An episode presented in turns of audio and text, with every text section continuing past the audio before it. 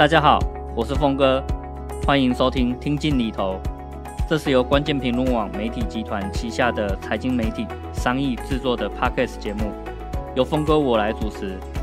节目议题涵盖生活理财、股市、债券、房地产投资以及各种最新的商业趋势。大家如果有任何理财与投资的问题，欢迎留言发问，我知无不言，言无不尽。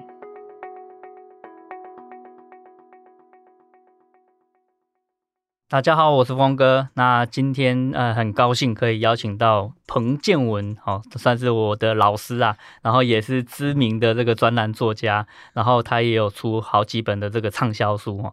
那很高兴可以邀邀请到彭老师来一起跟我们聊聊他在台积电所学到的工作术。先请彭老师跟各位听众呃可以自我介绍一下。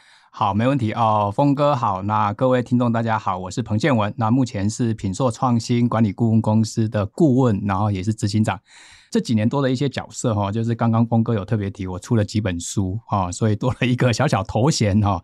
那我也在商周有写一些文章哈，就是所谓的专栏，那算一算也写两年半了，对哈。那我现在的公司就是有一群就就类似台积电的啦，或者是一些志同道合的人组成的一个团队。那大概也服务企业大概超过十年了，对。那我们专门在做所谓的关键人才养成跟哦所谓的持续改善的文化的建构或优化。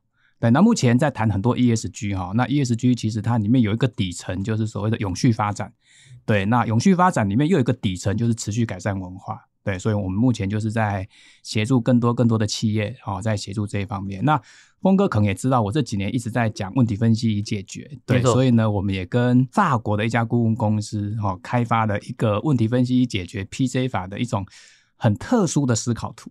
嗯，对对。大概是这样子，我个人的基本的简介。OK，所以您这个离开台积电，然后算是自己创业嘛，创了一家这个管理顾问公司。对，那可能一般的这个听众比较不了解，到底什么叫做管理顾问公司.那管理顾问公司是在帮企业解决问题，还是到底是在啊讲课？到底是在做哪些事情？OK，哦、呃，讲的比较简单的例子哈，就是类似早期的工厂。好，那早期的工厂，它可能需要一些厂长。那这个厂长呢，理论上就是在在工厂管理一些很琐碎的事情。对，那所以呢，有时候我们在我们在企业辅导，就有有点类似厂长的角色了哈，就是帮厂长做一些制度的辅导啦、建立啊，或者是诊断。那讲一个比较生活化的案例，就是一般我们去诊所或者去大医院给医生看，对不对？那医生这个角色，某个角度，他就在诊断这个人的体质啦，然后他可能拿一个听诊器听一听，哎，你心脏有问题哦，好，或者是说，哎，你是啊、你的食物什么样的食物对你而言比较比较所谓的过敏？对，那医生这个角色啊，你把它想象成，他就有点类似管理顾问公司在企业的角色，对，就是我们帮企业做一些诊断啦，哈，然后看他有哪一些的问题，然后诊断出来之后呢，针对这个问题，我们就看我们这家公司可不可以帮他做服务。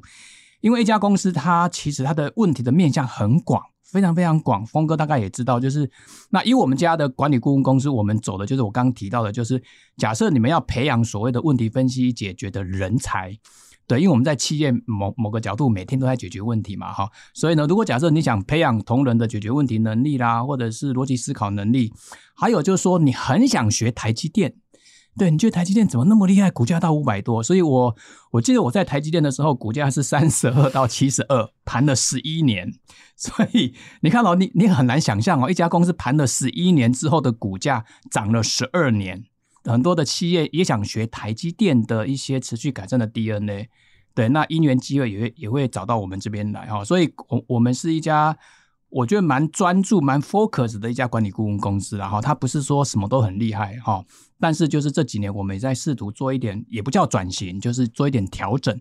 对，因为这几年其实呃 AI 啦、ChatGPT 跟 ESG 这两个很夯，我后来我们也发现这两个东西的潮流，其实跟我们管理顾问公司、跟我们品硕创新的底层的逻辑，其实还是可以协助他们。对，那以上就是我个人的想分享。简单讲，管理顾问公司哈，顾问老师就是类似企业的诊断师。那他不只会诊断，他还会治疗。那我们会开处方，帮他上课跟辅导。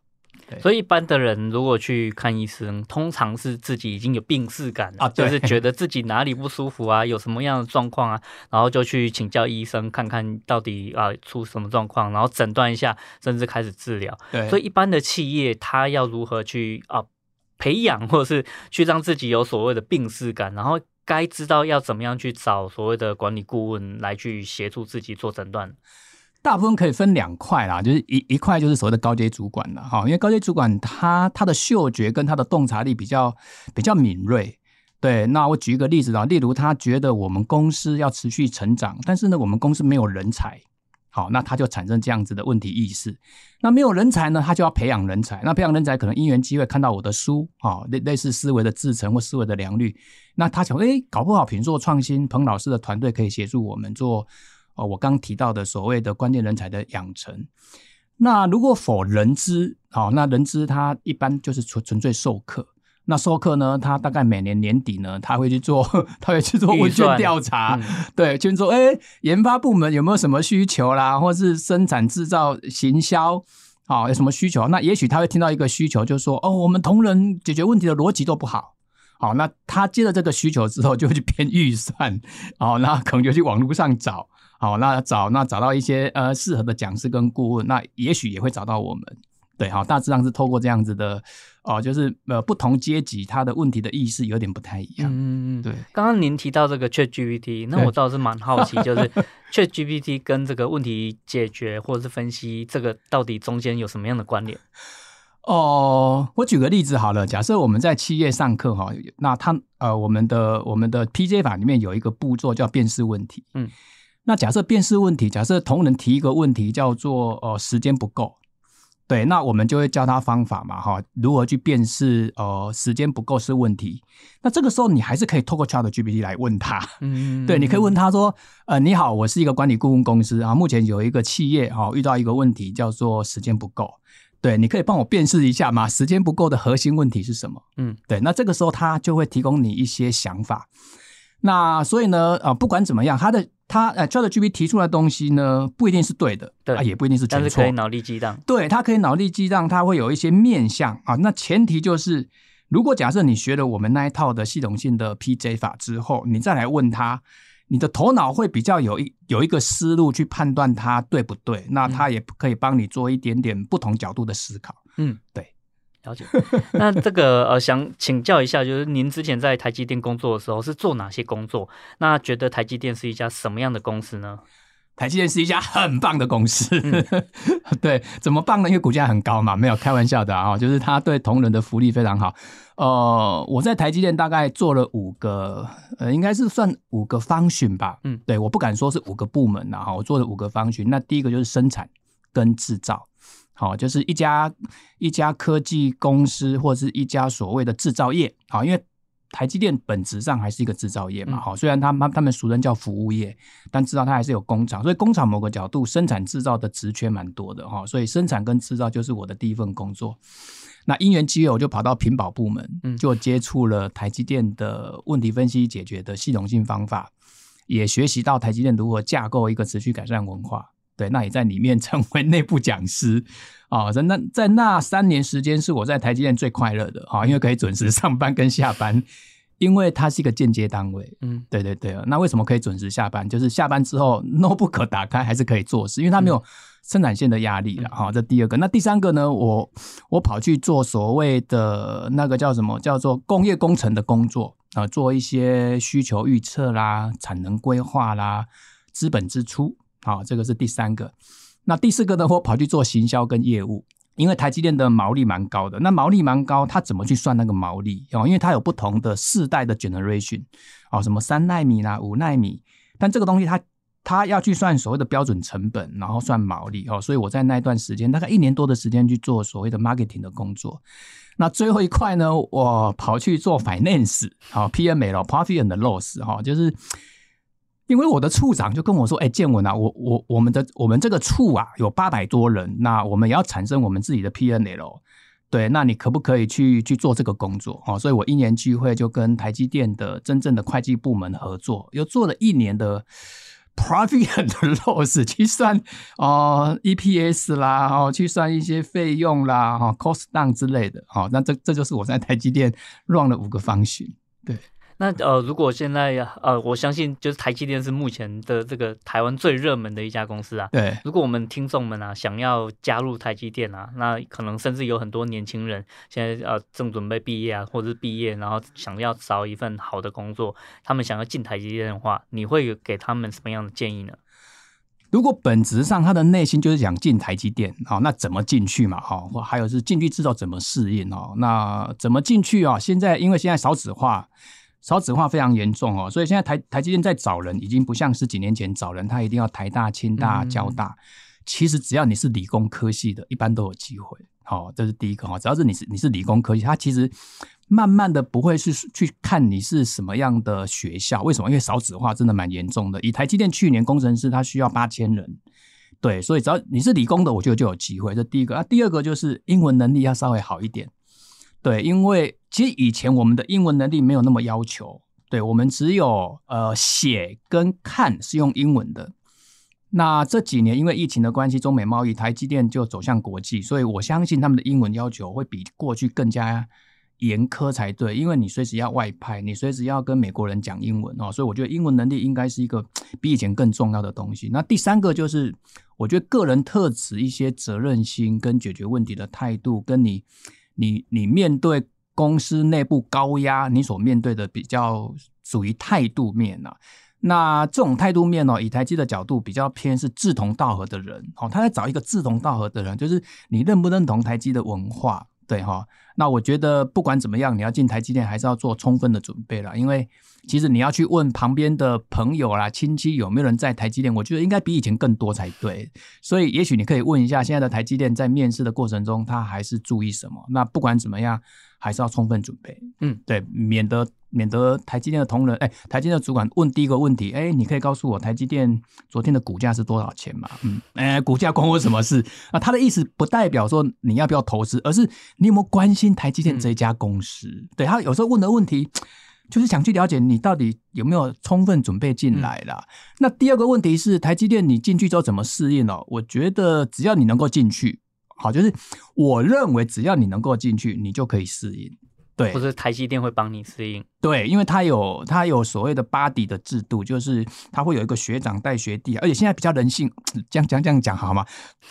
这样讲好像以前不人性化，应该是说现在的人的抗压能力不像以前那么强，所以现在年轻人进到台积之后，他因为为了要适应台积的那个文化，对，他其实会有一些照顾的体制啦。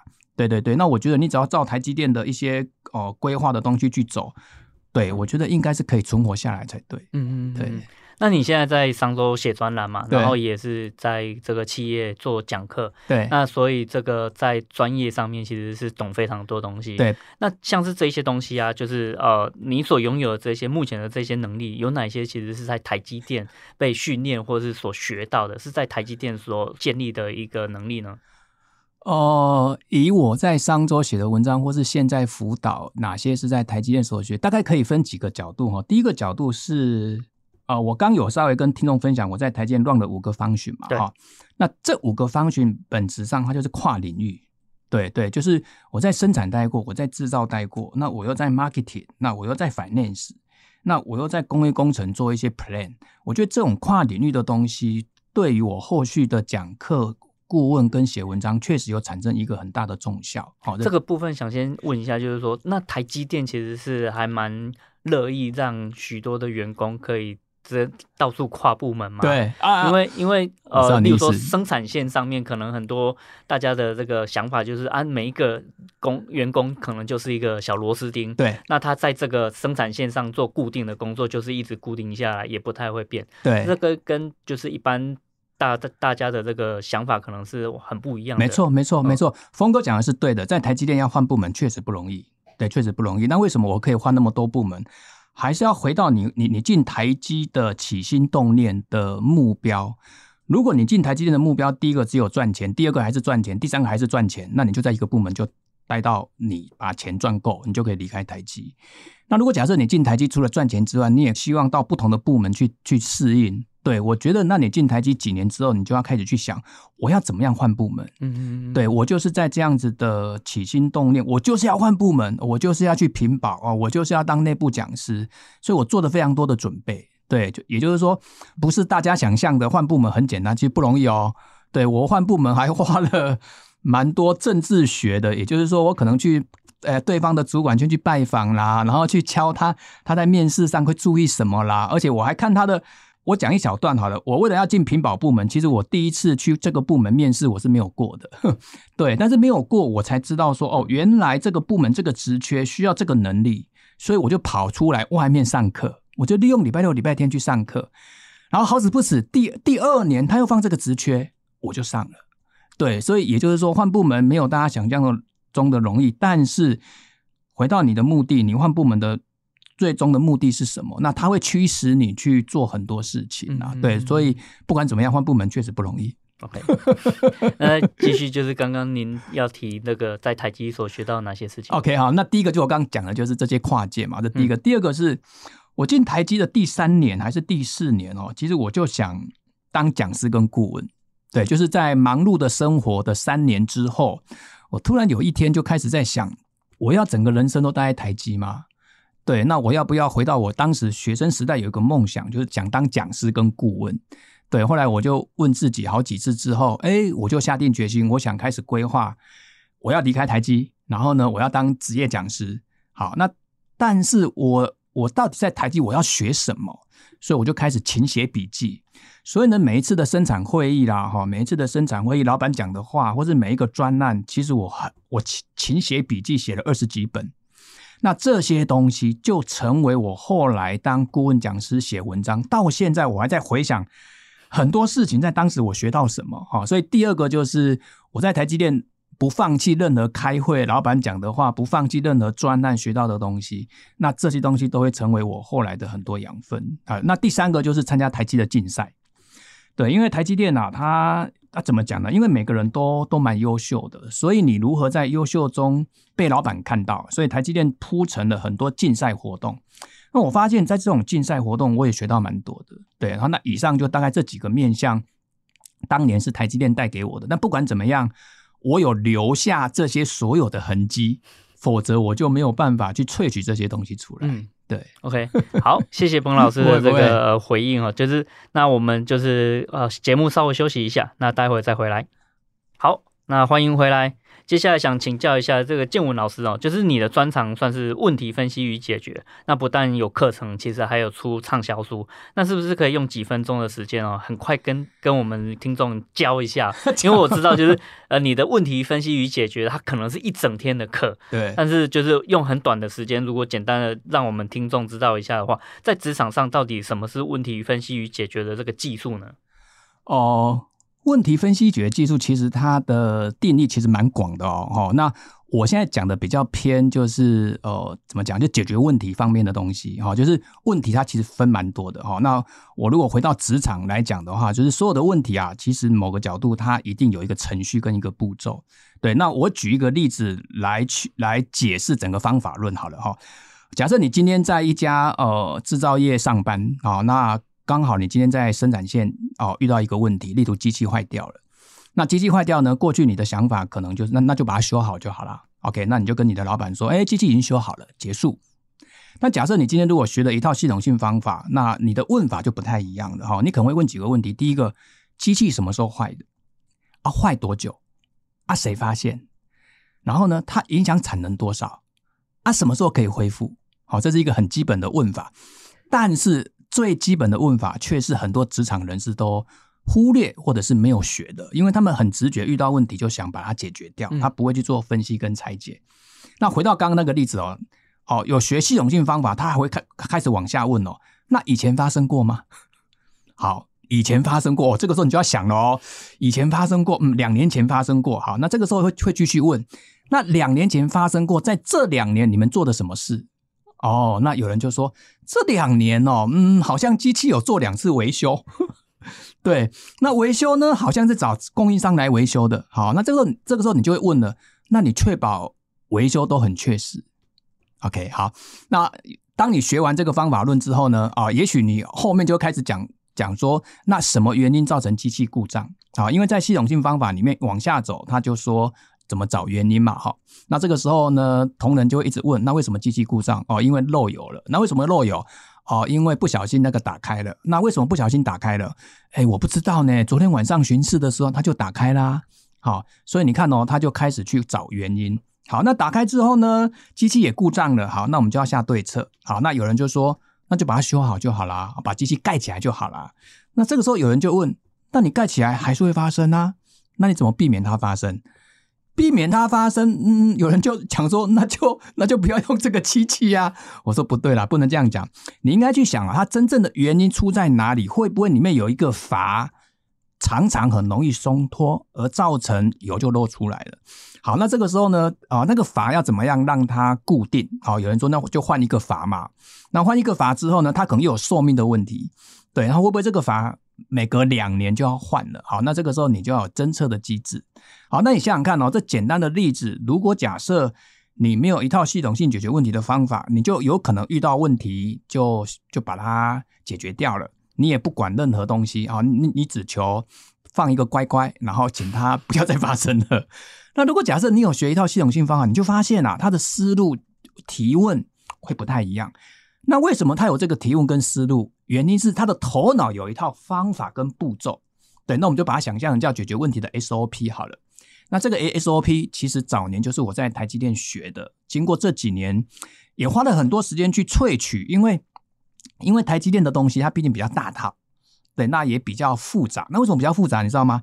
因为台积电的晶片，它只要一报废，它是用亿在算的哦，所以它很要求这种很严谨的解决问题的方法。那一般的企业或者甚至一般的职场人士，其实他不需要那么复杂。对，那我们就开始拆解，开始去让它更加简单，讲法也要很简单，所以就产生了所谓的国际 PJ 法这样子的一套方法论啊。对，所以这两套方法论啊，它中间的这个步骤大概差多少？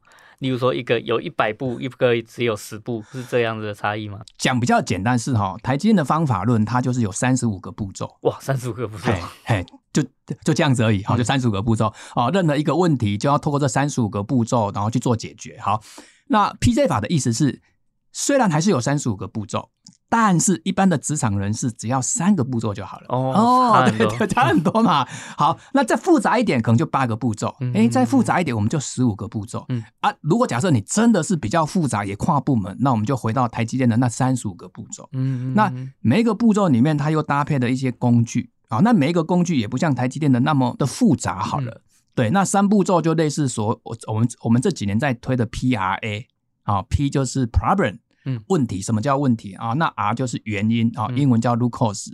那 A 就是 action。嗯，所以任何一个职场人士啊，或者是你在投资股票，好，因为我知道峰哥的听众都都是投资股票的嘛，对不对。OK，好，你看哦，假设你今天设定有一家呃，设定有你买了一只股票啊，它正常现在现况是六十块，你希望它到八十块啊？你觉得这几天会涨，好死不死这几天跌，所以你的问题是什么？好，那为什么会跌？找原因。好，那怎么下对策？啊，所以我觉得后来我们萃取这种 PRA，我觉得还不错，可以适用于哦职场人士，每一个人都可以利用这样 PRA 来做学习跟提升。那这个呃，我们听众刚刚有提到嘛，就是很多是投资人啊，甚至就是可能是台积电的股东。对对。因为台积电目前在台湾的这个股东已经是上百万人了，哇，很其实真的蛮多的。对。所以也想了解一下，像是这个呃，最近这个可能大家最想了解的一个问题，就是说台积电赴美这个设厂，这个算是一个呃蛮大的这个问题啊。那也这个时程也延宕了嘛。所以呃，遇到重重考验的一个情况下，如果你之前在台积电，然后也待。很久，那你觉得台积电内部是怎么样透过技术来去分析跟解决这些啊、呃、台积电赴赴美建厂的这些种种难关呢？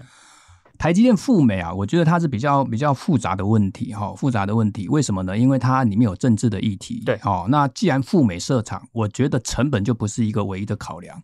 这跟我们过去在台湾遇到问题，有时候叫 cost down，cost down，cost down 啊。例如，诶，这个成本已经是八块了。那我可不可以利用呃问题分析解决方法，让它八块变六块，嗯，哦，六块变十块？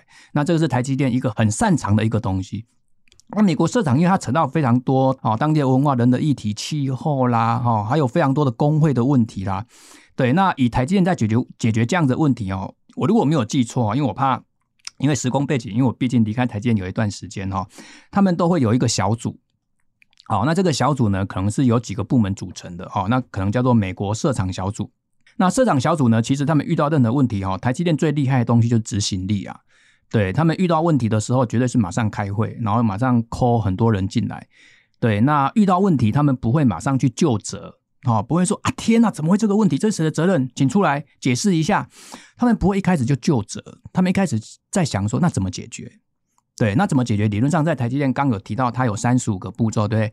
那这三十五个步骤啊，其实它很弹性在使用啦。例如，我讲一个台积电，他们哦，美国社长也好，或是日本设厂，他们遇到问题的时候，第一个想法就是说，那这个问题怎么止血？对，怎么下暂时防堵措施？对，那这个问题要找谁进来一起讨论？好，这个叫专案的利害关系人，也叫专案成员。对，那所谓的暂时防堵措施，就是我们刚提到的有一个步骤，就是要暂时防堵。对哈，那不管怎么样啊，例如美国工会有做阻挡什么之类的，他们就会找原因嘛。只是因为这个原因啊，在台湾，因为它比较偏事，事情找原因简单，人跟政治找原因蛮难的。对，所以我觉得方法步骤应该还是延续过去的台积电的那一那一套方法才对。只是因为它扯到的层面有事有人有政治有官方有当地的工会，所以要不断的沟通。我觉得对台积电而言是一个很大的挑战。对，因为过去过去台积电哦是都没有在国外设厂啊，有啦。其实在美国有一个厂叫 WaferTech。峰哥听过吗？有有有有，对对对，对，WaferTech 的产能太小了。嗯，那过去呢，我在台积电也有 WaferTech，但是呢，台积电嗯，针对 WaferTech 也没有特别的去呃，怎么讲，去照顾非常多，因为当地就请当地的美国的总经理在直接 own 那个厂嘛。那那个厂的产能跟现在的产能其实不太一样了，对，不太一样。所以我回答峰哥的问题，我的小小结就是方法还是那一套方法，只是在处理上因为有太多过去没碰过的。对，那我相信台积电他们很强的执行力、跟沟通力、跟逻辑力，应该还是有办法克服。那这个对您来讲啊，就是在台积电工内部工作的这个氛围，是可以怎么形容呢？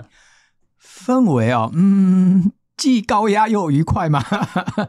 什么叫高压又愉快的意思？就是说，因为因为它的节奏蛮快的，嗯，高压是我的我的称呼哈，那不一定每个人称呼是一样。所谓的高压的意思，它节奏非常快，它每天就类似。打仗，嗯，好，早上七点半进去，好，那七点半进去做做报表，八点要开会，开完会之后八点半出来，又要整理东西，九点又开个会，九点出来之后呢，开到九点四十又出来上个厕所，四点又进去开会，他那个节奏很快。那什么叫高压？就是在每一次的 meeting 里面。你会被老板问到很多的问题，嗯，那有时候你会答不出来，那个压力还蛮大的啊。例如，可能我们的处长就说：“哎，建文啊，你今天是不是没有带头脑来上班？你讲的东西我都听不懂，你下去好了，换别人报报告。”那你想，哇，天哪，那那那这个会议我就挂掉啦。那我要收拾心情，等一下十点还要开一个会嘛，啊，所以那个高压跟那个节奏真的是蛮快的，但是也会成长很快。对，那愉快的意思就是。呃，当下不会这样想啊，对，就是过都是要过了一段时间，过了一个礼拜，过了两个礼拜，嗯、或者是过了一个月，哦，回到我的起心动念，哎，对啊，我是来学东西的、啊。其实老板，老板讲的是对的，我确实逻辑不好，我确实那一天没有带头脑去上班。对，那一次、两次、三次、四次，然后又做很多专案，我发现有些东西其实还是蛮有愉快感的。嗯，可以形容一下什么什么样的愉快感吗？就是发现自己又变厉厉害了。或是更更接近自己的目标一步了哦，那个愉快感大概可以有几个角度啊。第一个角度，长官会鼓励，嗯，对他可能会拍下肩膀，哎，建文不错哦，你今天有挡住处长的子弹哦。那第二个就是你的专案成功，因为专案成功之后，它会连接你的绩效跟分红。嗯嗯嗯。那每年呢，只要看到你的分，因为早期有个仪式感哈，我们会有个会有个分红条，你知道吗？对对对，那。那会进到房间，然后我的老板就会把那个拿给我，哎，建文，恭喜你，这是你今年的分红。嗯，那这个时候我们就跑去厕所，哦，要上大号把它关起来。其实没有上厕所，是看那个分红条。哦，那那好，这这第二个，那第三个就是我刚刚有提到竞赛嘛，哈，那这个竞赛你就会去做很多准备，在那个殿堂，因为你把一个问题解决了，你在那个殿堂就可以做 presentation，那你有可能会得到第一名、第二名、第三名。对，那全公司都就会知道彭建文在一个场合得到第一名哦。对，那你就会你就会看到很多信件，哎，建文，我看到你得到第一名，好厉害哦！就是这些东西，就是类似自己在成长的过程中了。嗯、对对对，这初期 初级达不到，但是也算是公司公司蛮有向心力的，然后也都很很正向，在互相呃打气啊，互相鼓励这样子。对，所以台积电有还还有一个文化，就是重视英雄主义，又重视团队合作。嗯嗯嗯，对对对对对。那您也常到其他的这个企业去讲课嘛？那这个跟台积电的这个公司氛围有什么样不一样的感受吗？哦，蛮不一样的哦，蛮不一样的哦，嗯、就是因为我相信台积电一定是一家很特别的公司，对，那所以跟其他你比较常去讲课啊，或是你所感受到的一些其其他的企业，最大的这个不一样会是在哪里？广义来说，最大不一样，我是觉得整个整个公司的文化。对，那个文化是最大不一样的地方哦。你看哦，台积的文化是一个高压、节奏快，然后呢，在开会的时候很重视执行力。就是今天处长呃觉得你这个东西做不对，我们下午就要解释喽。我下午就会发一封信给处长，哎，处长，你今天早上讲的东西，经过我的查证是怎么样？怎么样？怎么样？对，那正确答案是这个、这个、这个、这个哦。所以。也就是今日事今日毕，他非常非常确实在落实这种很强的执行力哦。对，那那别的公司你看到、哦、别的公司就是上班，然后开会，然后老板就说：“哎，你这个东西怎么没有做？对，那你什么时候给我啊、哦？”然后下面的同仁说：“呃，报告老板，我这阵子很忙，可以一个礼拜之后吗？”这个东西在台积很几乎很少听到，嗯，对，或者是说，呃。在别的公司在开很多生产会议，老板，我觉得他们的东西都比较，你可以在你这，你可以在那那个开会的氛围，就觉得台积电不跟台积电真的不太一样。台积电开会的氛围，每个都战战兢兢，然后就就不不敢讲说以备作纸啊，就是会很仔细在听那个会议在讲什么，会不会随时会被点到？对对，随时会被处长点到。然后你如果没有听后前面的东西，你后面就挂掉了，会会会蛮紧张，你知道吗？别家公司我们去辅导，他们每个人做自己的事情啊，然后门打开来，出去又进来，然后老板在讲话，我都发现每个人都在做自己的事情，蛮大不一样的文化。但不管怎么样，就是他们还是有很可爱的一面啊。就是很多公司找我们做做一些持续改善辅导或建构啊，就会发现他们也蛮可爱的，就是他们也很想学啊，那也很想标杆学习台积电啊，也很想怎么样怎么样怎么样，但是他们只是不知道方法，不知道流程跟制度。对，那也许台积电学这些东西，可能它需要一年时间。那台湾的企业可能需要五年的时间。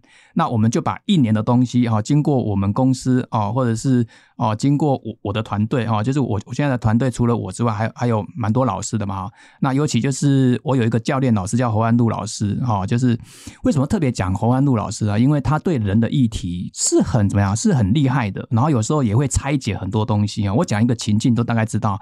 我们在台积电啊，遇到问题都是直接对。对事，他不会对人的，对他根本不会看你的表情哈，你的你的。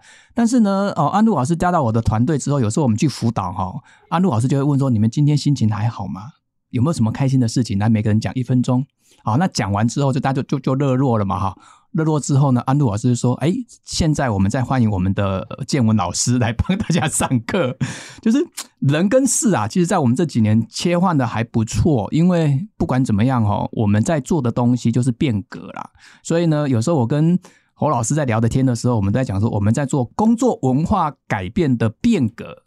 好，因为你要学台积电，某个角度就学他的工作文化嘛。对对对，哈，所以大致上是 是这样子。”那您觉得这个台积电对员工的训练啊，有有什么样呃独独到或是可可被学习的地方呢？因为从您刚刚的这个呃回馈，我觉得如果有一个有拖延症的人，他可能好像不太适合进 台积电哦。完全不适合。那如果如果这样的一个员工真的不小心进了台积电，台积电会怎么样？他应该挂掉了，他直接挂掉。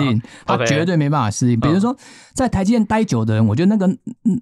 那那个性格会被改变哦，执行力会非常的有效率，对对对，会被改变哦。那他改变完之后，可能会带到家庭来哦。嗯，对，比如说，呃，老板今天说，哎，建文这个东西你下午给我，我说好，不管怎么样，你一定要先说好。嗯，为什么？因为。如果达不成，下午再说嘛。好，那你如果内心就觉得不行，那对啊，或者是呃，这个东西哦、呃，我们认为一月二号你就要给老板，那就真的是一月一号的晚上就要给老板，对就好。那回到回回到生活的场合，有时候跟我们跟我们家儿子，哎、欸，你这个东西可不可以礼拜五给我？好，爸爸好。过了礼拜五，哎、欸，爸爸我还没做好呢，我可以礼拜六给你吗？还不行。